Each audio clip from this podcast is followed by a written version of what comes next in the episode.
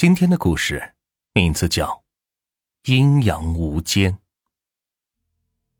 就在数码技术未出现的时候，条件成熟的照相馆都会为顾客监制一些简单的印刷底板，俗称为飞灵板。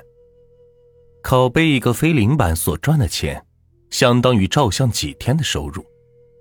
我的一拍即合照相馆也是不例外。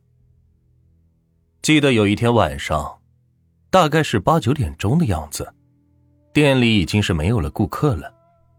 这时，一辆豪车停在了我的店门前，车上是下来一个戴着墨镜、大腹翩翩的中年男子，径直的走进了我的店里。我知道我的生意来了，赶忙起身是相迎。师傅，你会做飞灵板吗？一进门，他便左顾右盼，温声温气的说：“放心，本店制板技术业内有口皆碑，包您满意。”那好，这个东西正反两面，你给我各烤一个板。说着，他便从皮包里小心的拿出一张东西来。我接过一看，立马就警惕起来，那居然是一张纸币，上面花花绿绿的。印着许多许多的文字，就在纸币的左上角印着一千。我赶忙是递还给他。先生，对不起，我们不接这样的生意，这种板我们做不了。他是有些不悦的说道：“你不是夸口什么一拍即合，有口皆碑吗？连一个小小的飞灵板都做不了？”啊，不不，不是的。他见我支支吾吾的样子，好像是想起了什么来，突然是一声长笑：“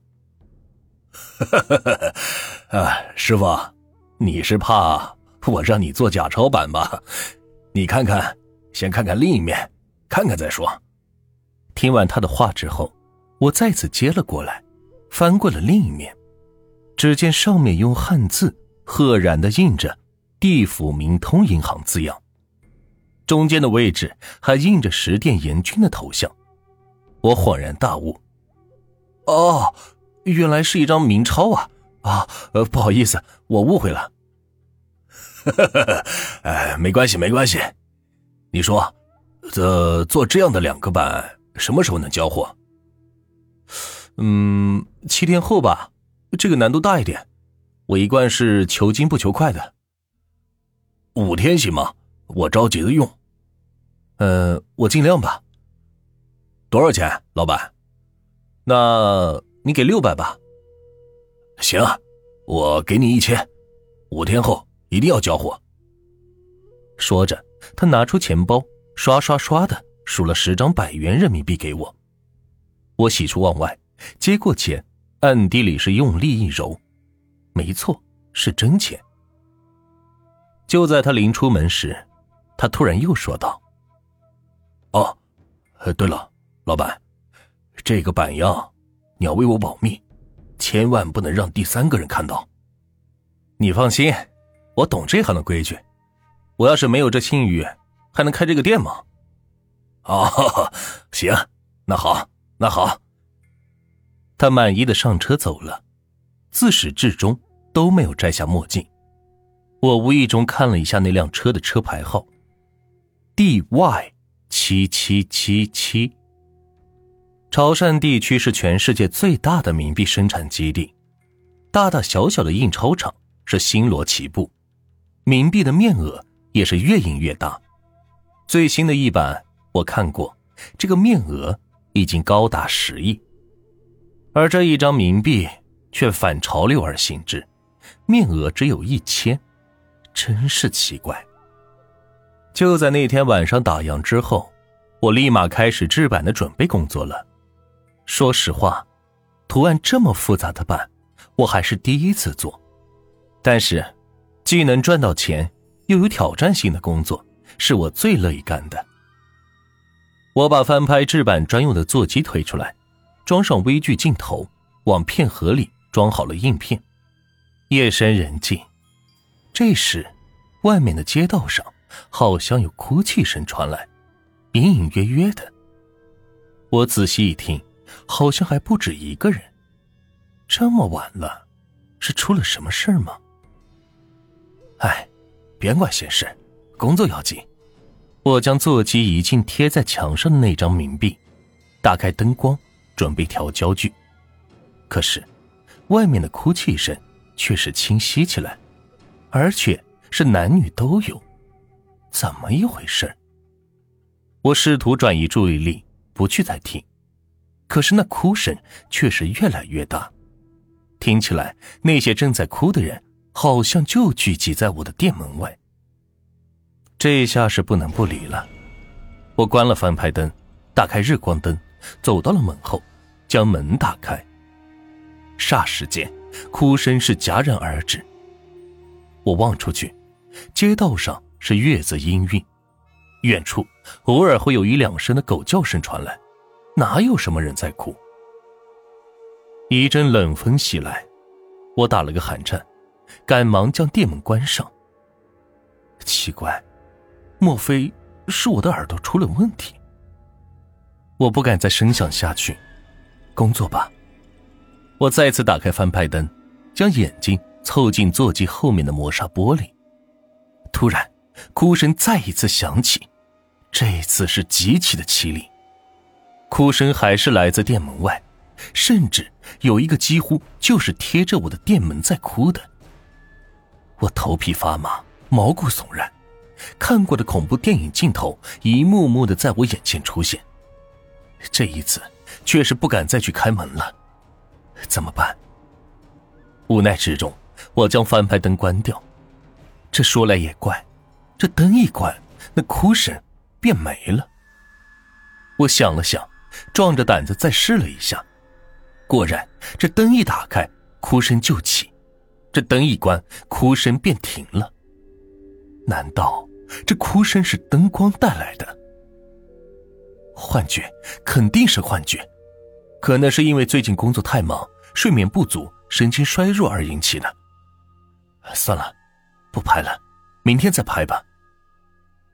我把器材收起，把那张冥币也是妥善的收好，洗了澡，上床睡觉，哭声便再也没有出现过。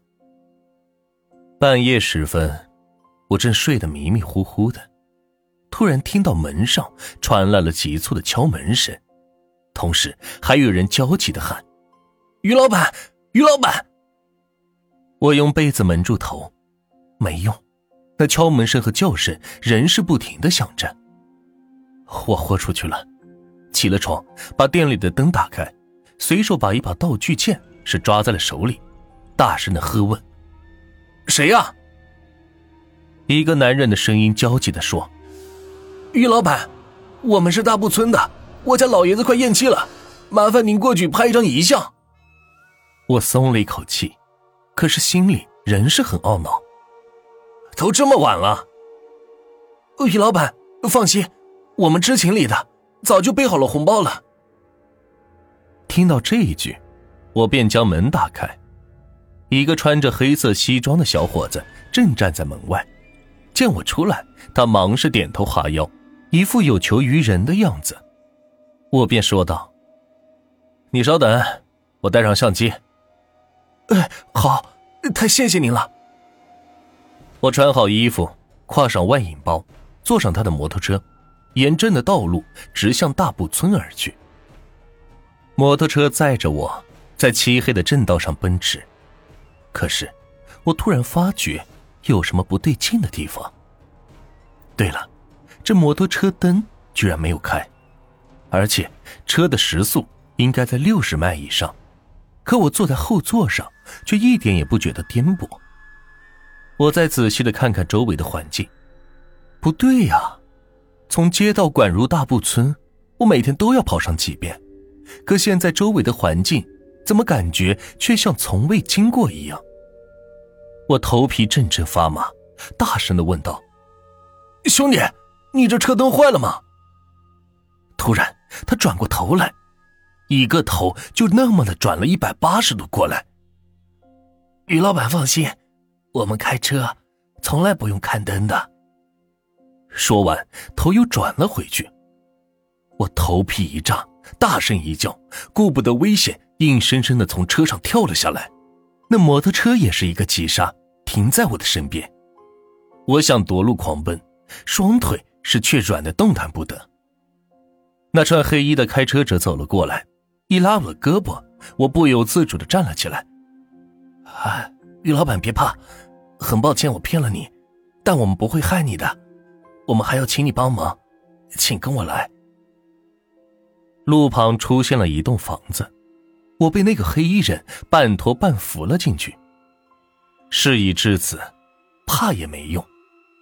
我慢慢的定下神来，一时间脑子里将我这二十几年来做过的恶事快速的浏览了一遍。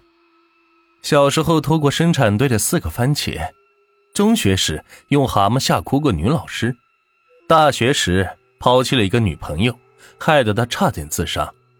开照相馆后卖过近百卷的盘装的走私胶卷，这一切应该都不算什么大奸大恶吧。